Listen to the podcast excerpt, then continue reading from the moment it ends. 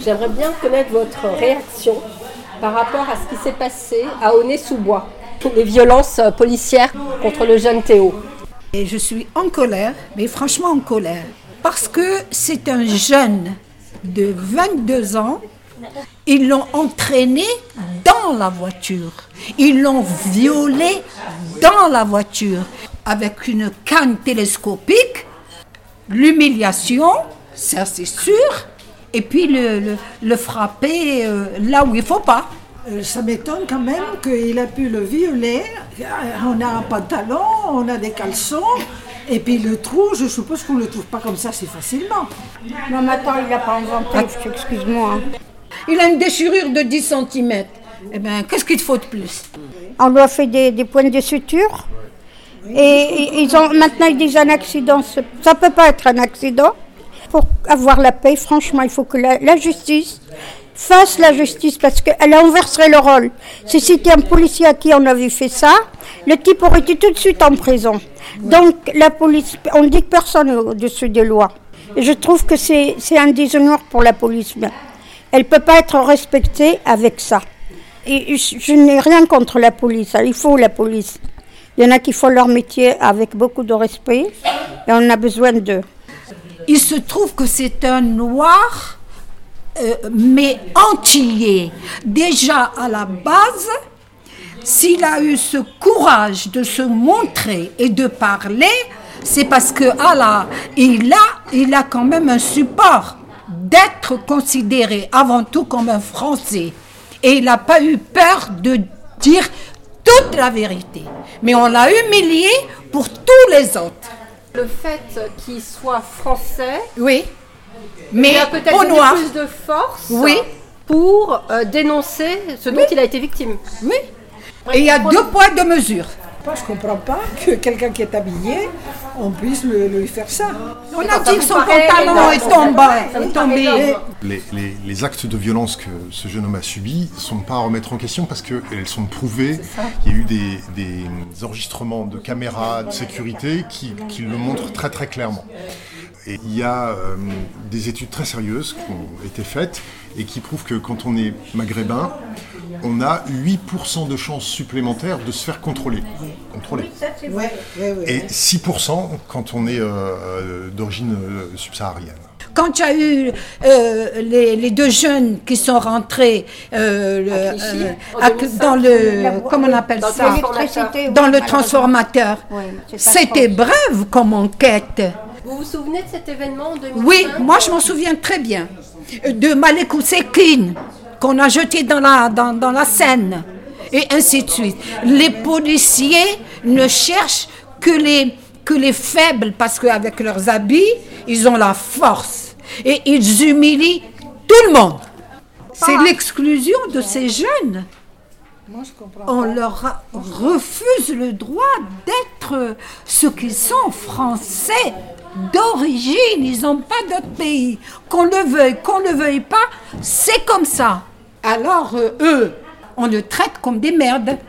L'article que je lisais parlait d'une justice à deux vitesses, mais finalement les manifestants, eux, sont déjà jugés déjà en prison et ces personnes-là ne le sont pas alors que les preuves existent.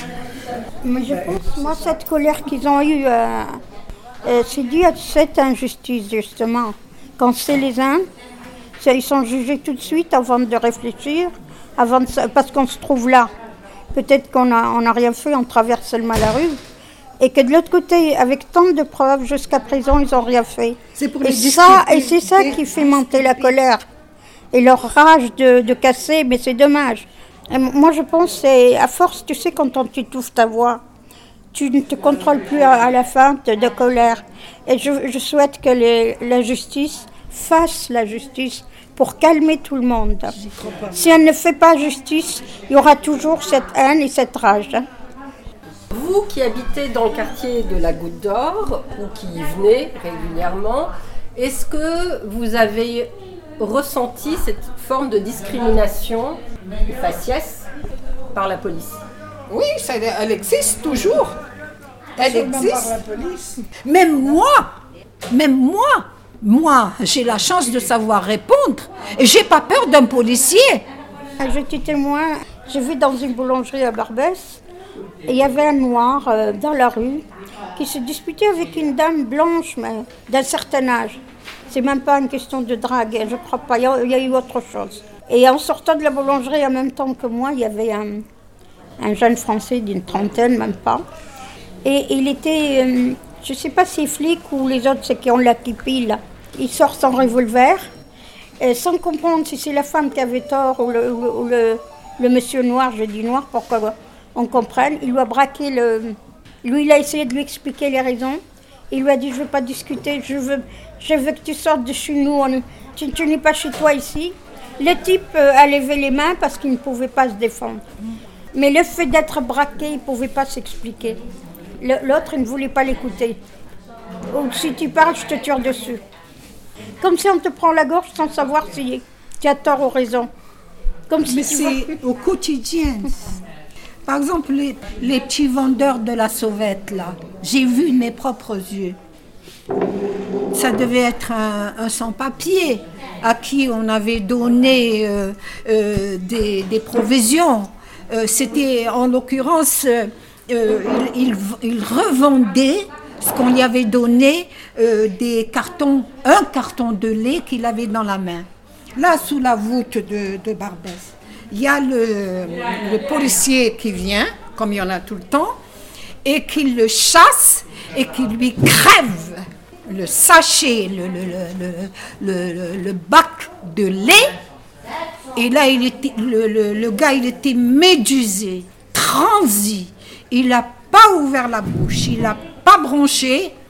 Et voyez, le policier jouissait de voir ce lait-là répandu et que l'autre, il pouvait rien dire. Et après, il a tourné les, euh, talons. Vous croyez que ça, c'est normal? Surtout la Barbès et la Coupe d'Or pour les jeunes, là, les, les maghrébins, ceux qui n'ont pas les papiers. Il les fouille, après il les plaque dans le mur, après il le fouille, après euh, il commence à le, le traiter. Après il lui dit euh, Oh, allez, allez, allez, avance. Allez, dépêche-toi, tu te prends pour qui? Hein, Ici, on n'est pas en Algérie, tu vends les cigarettes. Après, ils prennent l'argent, ils les jettent, ils les prennent euh, au dépôt, ils prennent tous les sous, après ils les jettent. Ça, je parle de- des Maghrébins qui sont là à la Coupe d'Or. Vous avez entendu ça vous Si, je les ai vus. Oui, oui, je les ai vus. oui.